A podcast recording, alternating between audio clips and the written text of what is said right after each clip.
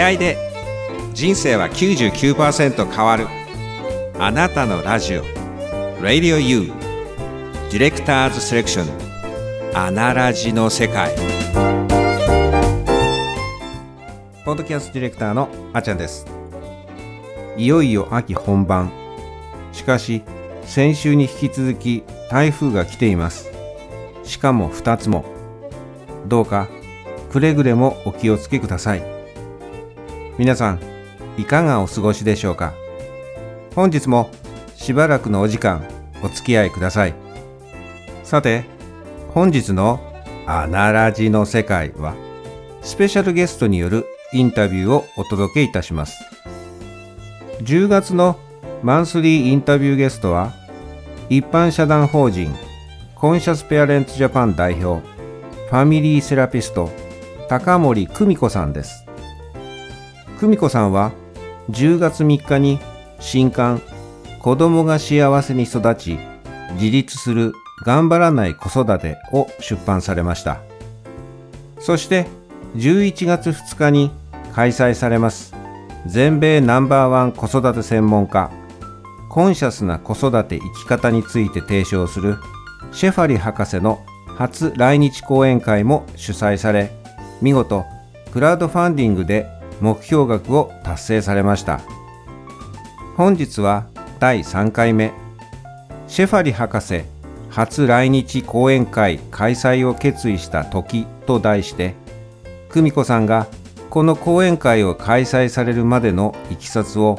前回に引き続きロングインタビューで聞かせていただいています。なぜシェファリ博士の初来日講演会を開催することを決意したのか。そこには久美子さんのメンターである世界デビューを果たされたあのベストセラー作家の一言が久美子さんのスイッチを入れたその言葉とは？そして講演会まで2週間を切った今久美子さんが改めて感じていることを聞かせていただいています。特別な思いを伝えたいその人とは？さらに新刊子供が幸せに育ち自立する頑張らない子育てを通じて伝えたい深い思いも聞かせていただいています。13年前の自分に向けて久美子さんが伝えたい思いとは？ぜひとも久美子さんのその思いを聞いてください。また皆さんの番組へのご感想なども聞かせていただけますと幸いです。番組公式メールアドレス info アットマークアナラジ .com info アットマークアナラジ .com 番組公式ホームページにも掲載されていますのでこちらをポチッとクリックしていただけますと簡単にメールできます。こちらもご参照ください。なお久美子さんをはじめ各曜日のパーソナリティへのご感想などもこちらのメールアドレスへよろしくお願いいたします。番組タイトルや曜日など宛先を懸命に書いていただけますと幸いです。それではお待たせしました。高森久美子さんのご登場です。ポッドキャストディレクターあっちゃんでした。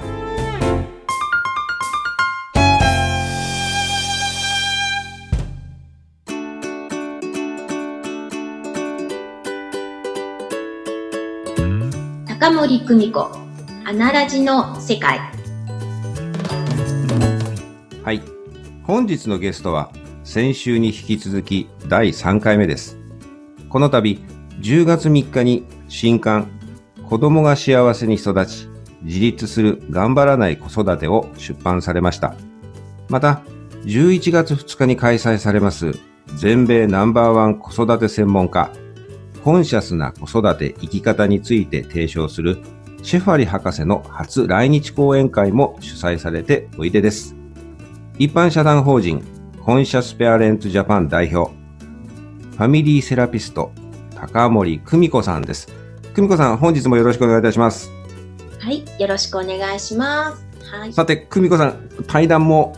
もう3回目になってきますと、少しリラックスした雰囲気でお話しいただけるのではないでしょうか。はい、ありがとうございます。はい。えー、と実際こうやってお話を聞かせていただいて私なんかはあの先週なんかもすごくのめり込んで聞かせていただいて逆にあの人一リスナーっていうようなか形でこうあの、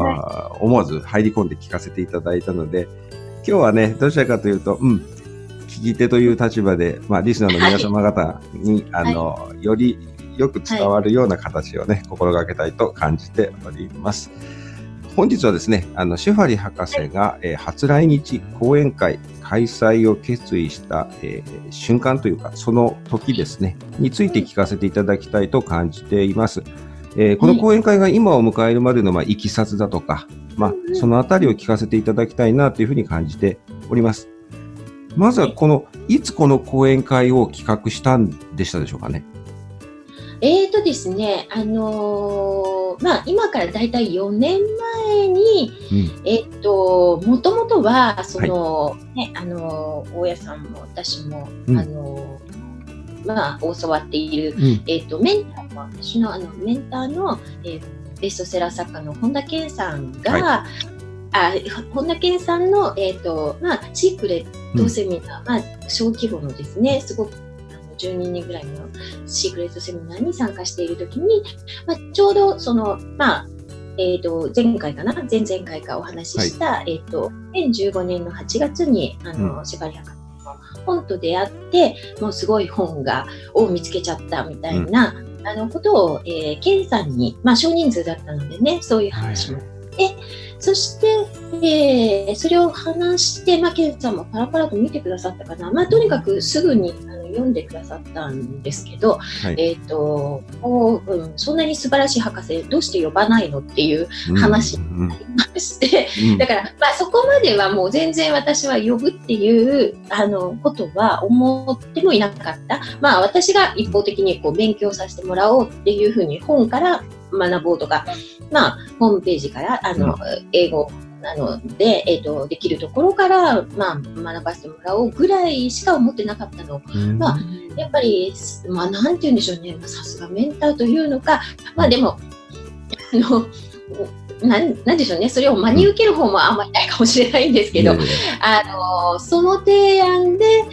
えーなぜ呼ばないのって言われて、うん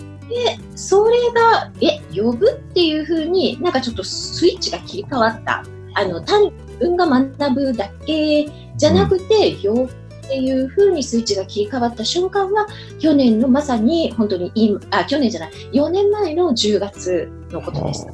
なるほど、うん。そのキーワードというか、あの、ケンさんの一言ではい視点がこう変わるわけですよね。この本と出会えたっていうお気持ちをケンさんに伝えたら、ケンさんはすかさず、じゃあ、そんな素敵な人だったらなぜ読まないの？っていう、その、その言葉だけ私はすごいと思うんですが、まあ、確かにそうなんですよ。読まないのって言うんですけど、でも普通は良かったねとか、ああどういう内容でそうだねっていうキャッチボールがあって終わっても叱るべきだけど、じゃあなんでそんな素敵な人呼ばないの？って次のステージにこう連れてっていただいたっていうのか、そういう窓を開け開けられるケンさんも私は素晴らしいなっていうのはやっぱり感じますけども。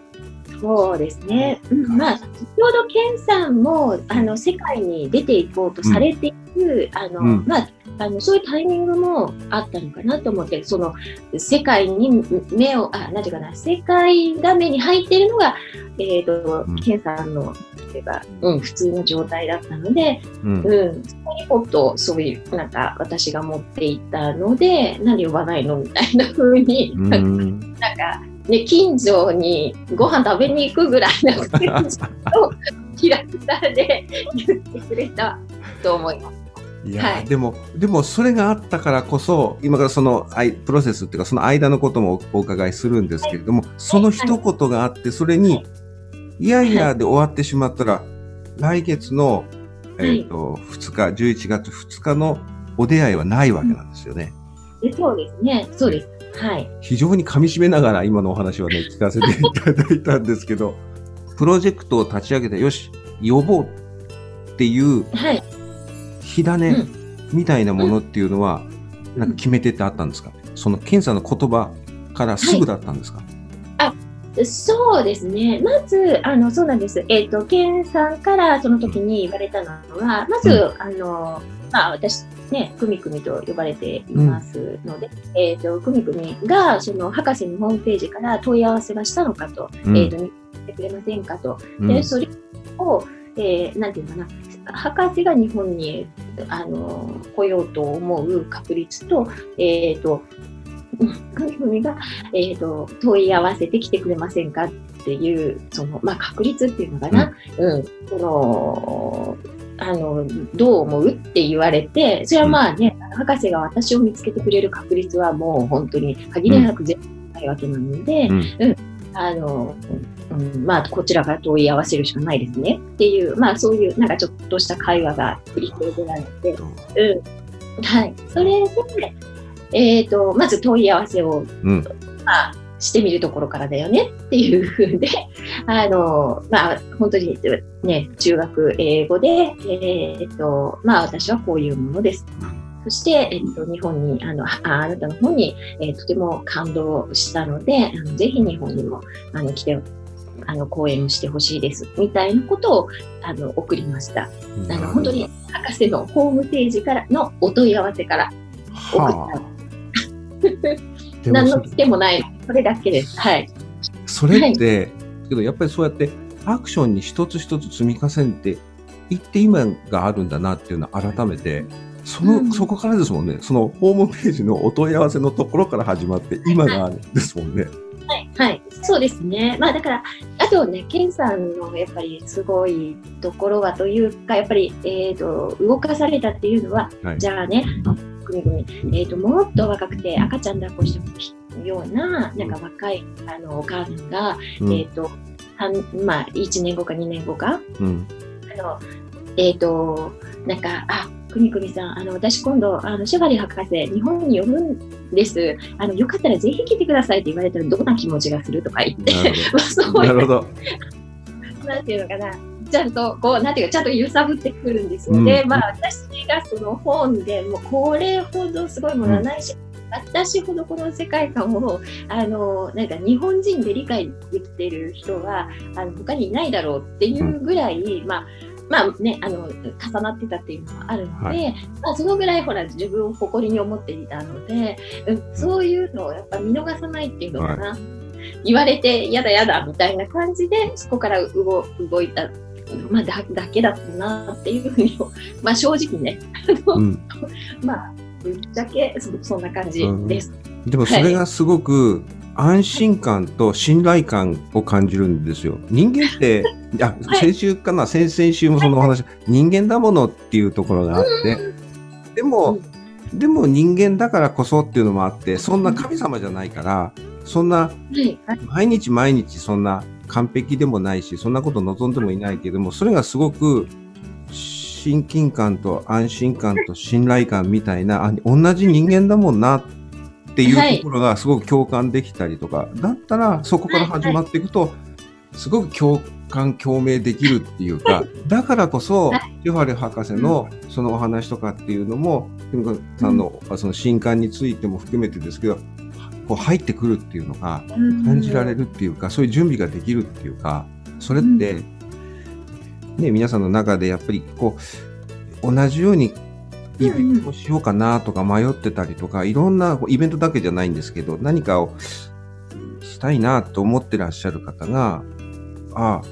こういうようなプロセスというか、こういうような感じで実現されてらっしゃる方がおいでになるっていう方が、ぶっちゃけねって言われたときに、あ、ひょっとして私もできるはい可能性ってゼロじゃないよねって感じていただけると、すっごく、あの、うんそれってすごいこ、すごいことっていうか、素敵なことだなってね、思ってて、それが日常に、日常じゃないですか、それって。なんか、お話が。そうですね。うんうん。たまたま、たまたま見つけて、たまたま、ケンさんに行って、まあだから、こう、メーカーに恵まれたっていうのは一番なんでしょうけどね。多分、こう、うん。普通に言っても、そういう話にはならないと思うので、素晴らしい本見つけちゃったって言ったら、ね、あの、うん、あ、じゃあ読んでみるねとか、うん、なんていうか、じゃあなんで呼ばないのって言えるメンターってそういうないと思います。そうですね。うん、素敵ですね、うん、そのお話というか、その関わりっていうのは、関係性っていうのはすごく素敵だなと感じるし、うん、そのケンさんの、じゃあ、えっ、ー、と、ね、別な人が、じゃあ、あの、セファリ博士呼ぶんですよって言った時の、そのくだりってのはものすごく、私もその立場だったら、スイッチ入りますもん。そう、そうなんです。だから、スイッチとね、のがうまいですよ、K さんは。うん。だからそ、そういう、それって大切だと思うんですよね。あの、その、ライバル心じゃなくて、自分の中の、うん、中にある、やりたいっていう気持ちをいろんな条件の中でこうどうしようかなって攻め出るときに、うん、GO の方にこう、はい、こう起動のスイッチをこう押すっていうのは自分で押したわけだし、それ、そこのところをちゃんと確認させていただける、そのメンターであるケンさんのね、そのお言葉っていうのはすごく的確で適切で素敵だなとはね、感じますね。うん、まあ、それをね、こう振り返ると今ここっていうのはすごく感慨深いんですけれども、そんな思いでね、11月2日、まもなく開催されます、このシェファリ博士の初来日公演なんですが、今、改めて感じてらっしゃることを、改めてお聞かせいただけませんでしょうかね。あありがとうございます。えっ、ー、と、そうですね。まあ、とにかく本当に、えっ、ー、と、その日11月2日っていうのは、まあ、あの、目指してきたところでもあるんですが、そこからがスタートの日だっていうふうに思っていまして、あの、もともとね、日本の親子関係とか、日本の子育てを、まあ、変えたいっていう、変えたいというのかな、うん、その変わるきっかけっていうふうな位置づけで、うん、あの、それもなんかエネルギー的に変わるっていう意味で、うん、えー、の位置づけなので、あの、そのきっかけの日になるっていうことと、あとは、まあ本当に素晴らしかったね、感動し、もう本当に、うん、なんか、良かったっていうふうに、うん、まあ感動の一日で終わるということを、えー、意図していて、うん、そしてそこに触れたエネルギーの人たちが、そこから、まあ、それぞれの場所に戻って、またそのエネルギーを周囲に、まあ、伝えていくというか、うん、そういうイメージでいるので、私にとっては、えっ、ー、と、ここ4年越しで目指してきた一日ではあるんだけど、ここから始まる一日だって、うん、うん、コンシャスな生き方、コンシャスな子育てが広まっていく、えっ、ー、と、そんな一日だっていうふうに、えっ、ー、と、感じています。なるほど。ランデブーポイントですね。あのあ、そうですね。うん計算時。うん。はい、計算でいうとこのランデブーポイント、えっ、ー、と、運命の待ち合わせ場所であり、はい、待ち合わせのお日にちですね。11月2日というのは、そこからまた、じゃあね、またねっていうことで、それぞれがそれぞれの場所にまた戻っていって、自分の中で、えー、本来の自分に帰るというようなことを感じていただいて、また日常を過ごしていただくような、その、えー、なんていうかな、起点になるっていうか、一つの、えー、ランデブーポイントかなというふうには、はい、今お話聞かせていただいて、えまあ、今日は本当にね、もうここまで応援して、もう本当に実行委員のみんなはもちろん、うん。なんていうかな、まあ、私一人でではないというか、私が決めていたことなんですけど、うん、うん、それにうん、本当になんか巻き込まれちゃった人というか、あの、応援してくれたね、一人一人、すべての人に、もう本当に感謝っていう言葉では全く追いつかない。この4年っていう時間とエネルギーと、まあ、お金とというか、うん、まあ空気と全部なので、それはそれはすごいことだと、本当にうん、います。だから、それをすることで逆になんか自分の小ささっていうのを今本当に感じてるところなんですね。なんていうか、あ、私できることってそんな、ほとんどなかったっていうか、うん、決めただけだったっていうような気持ちも今、うん、感じてます。なんていうのかな。うん。なるほど。うん。うんうん。うん。うん、なんか自分の人生としてのそのランデブーポイントとしてはもちろんそこなんだけれどもそれと同時にそれはもう到底一人ではできないことを、みんなよくわからないのになんか手伝ってくれて応援してくれて、っていうそしてなんか私にできないことをまあ周りが何でも、まあ、サクサクやってもらう、まあ、うんクラウドファンディング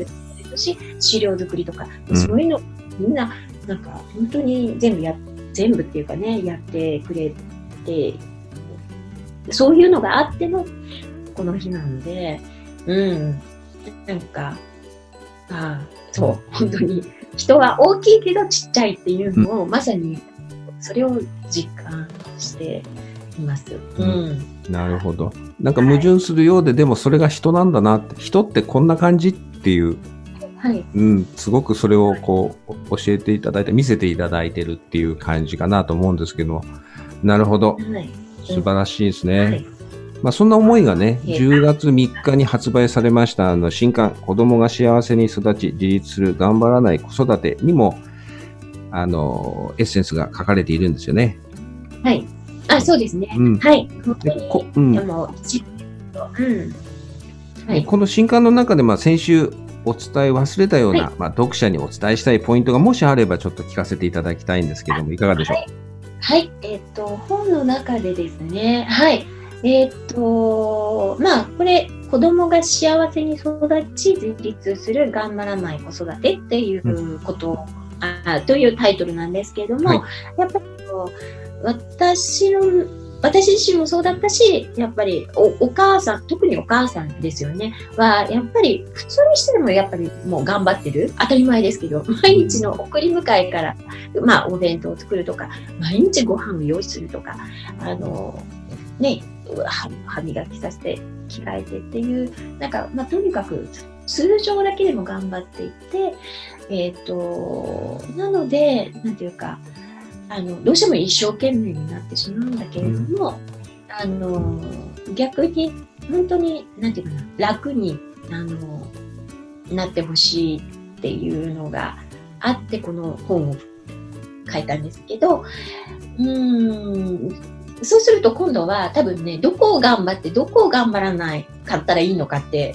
いう疑問が湧くと思うんですが、えっ、と、そこの見分け方っていうのかな？うん、あの、ん何が、えっ、と、うーん、まあ、な、どこに、どこがポイントかっていうのかな？子供が幸せに育って自立するためのポイントが、えー書かれてます。なるほど。うんうんはい。なそうです。あの、手を抜いても大丈夫。手を抜いても全然大丈夫。うん。そうですね。そこの見極め方、気づき方、まあ、それこそコンシャスになるっていうのが、うんどういう、一体どういう場面でどういうふうに使っているのかっていうのが、あの、まあ、ね、やっぱり自分の思いは、あの、このい一冊に本当に、なんでしょうね、この13年間、もしかしたら、えー私が生きてきた何十年分っていうのの、本当にそれを凝縮したエッセンスっていう感じになっていますね。なるほど。あの、渾身の一冊ですよね。本当に、あの、すべてのこのタイトル、子供が幸せに育ち、これはもう、えっ、と、母としての、まあ、親、あまあ、父もそうでしょうけれど、やっぱりこう、はいはいこう、大人としても、これは、あの、思いですよね。共通する思いであって。で、自立する。うん、これを目指して、やっぱり、はいえーはいみんな感じてて。で、頑張らない子育て。うん、頑張ることが悪いことじゃないけど、頑張らなくてもいい、はい。うん、手を抜いても大丈夫、あの、もっとリラックスして大丈夫だよっていう安心感がここに、あの、はいやっぱり許可はい。かな。それを、いいよ、いいんだよ、ねっていう隣の人見ながらね、なんかこう、笑顔になって、なんかお話できるような、すべてのそのキーワードがここに、このタイトルに入ってきますので、はいね。はいだからそうです。うん。まあ、楽になってほしいっていうのがあります。うんもう一番かなじゅ。自分がやっぱりすごく自分で大変にしてたっていうか、うんうんこう頑張らないとなんか子供が間違った方向に行くんじゃないかっていうのを、やっぱりどっかで思ってたりすると思うんですけど、うん。それがやっぱりそうじゃないんだっていうことが、まあ、ある時、なんていうかな、行き詰まって初めて分かって、ここじゃなかったんだみたいなのが、に気づいて、その時の、まあそれは、えー約13年前、14年ぐらい前の私ですけど、その時の自分に届けたいっていうのはありますね。うん、だから楽になってほしいっていうのが一番かもしれないです。そ、そこ、うん。ここ頑張るところじゃなかったんだっていう、うんが、こう頑張らなくても、ここだけ、ここだけっていうのかな。うん。うんそれが分かってると、全然楽が違うなっていう。なんか、え要するに、これ、これもやって、これもやって、これもやって、これもやらないと、子供はちゃんと育たないっていうふうに思っていたのが、うん。やっぱり、そこじゃなくて、点が、これをやって、あ、なんていうのうん、その、ポイントだけ押さえればいいんだっていうのが、うんうん。分かったっていうところがあの全部書いてあるかな。ポイントとしては本当に子供とつながるっていうところが一番のものです。うん。で、その子供とつながるっていうのって抽象的なので、うん。それを具体的に日常の場面で、うん。あの、どういうふうにつながるかっていうのが、あの、まとめて書いてあります。で、つながると、やっぱり全てが楽になるっていうことうんを一番伝えたいかなと思います。うんだから、あの、うん、そうですね。つながってないと、やっぱり、うんこ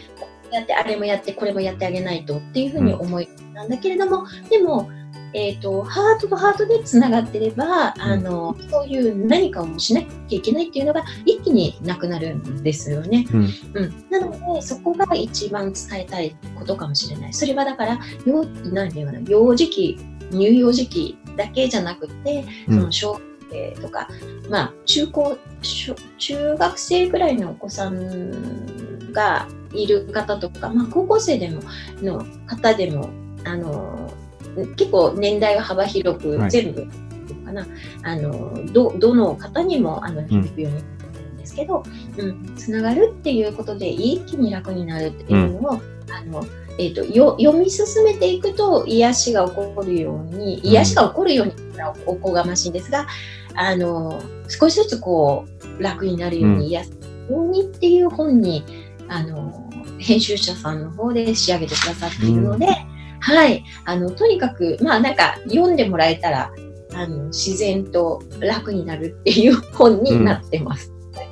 だからあの、できるだけ、できるだけというか、いろんな方に、まあ、周りの方にね、プレゼントとか進めてえあげていただけたら嬉しいなって思います。なんか、お子さんいないけど、なんか、うん。おい、親、ね、あの、妹さんとか、お姉さんにとか、なんか、あの、そういう感じで、ちょっとね、もう、もうちょっと楽に、頑張ってるお母さんになんか、うん、こう、プレゼントとかしてくださると、すごくうんいいかなっていうふうに思います。ありがとうございます。私はね、自分の母親にこれを一冊と、私に一冊、自分に一冊と思ってるんですね。で、私は自分との親子関係で、このつながるっていうのは改めて、よく言うんですよ。あの、例えば、えーと学生時代ね、それこそお酒を覚え始めて、夜遅く深夜に帰ってきたりしてても、まあ、気は休まらないけれど、でも、どっか信じてくれてるところがあって、まあ、それはつながってるから、ね、あの、うん。携帯、まあ、その当時携帯ないんですけど、携帯切ってても、心と心の、あの、うん。Wi-Fi というのが、あの、あれが繋がっていれば、まあ、心配はするけど、まあ、まあ、100%じゃないけれど大丈夫だろう。な、なんとか、いや、戻ってくるだろう、みたいなね、そういうようなことはもう聞いたことがあるので、改めてここに書いてあることを、自分と母親との、えー過去の、えーね、子育てしてもらった側と、今度は子育てした側が、こう、一冊ずつ持って、どう？って話をしようと思ってるんですね。ああ、嬉しいですね。ありがとうございます。そうですね。うん。ご本心とっていうのもあるかもしれないですうね。ん。あのいろんな方々、いろんな方に読んでいただきたいな。やっぱり、はぐ、うんで私はね、一人でね、育み合いって呼んでるんですけど、これは、いうん、すごく愛のある、で、お互いにこう、こう、育て合ってるみたいなところもあるかなというところがあるので、い、ろんな方に読んでいただきたいな。特に私は企業にで、えっ、と、教育とか、えっ、と、採用とかやってた時期もありますので、はいはいはい、はい。で、あの、そういう経営層って言われる方々にも、ちょっとね、違うんですけど、私はどちらかというと、そういう方々に読んでいただいて、ここからご自身の会社の、えー、働いていらっしゃる方とか、もしくはご家族とか、いろんなところにこう、なんていうかな、そういうエッセンスっていうのが、そこに書いてあること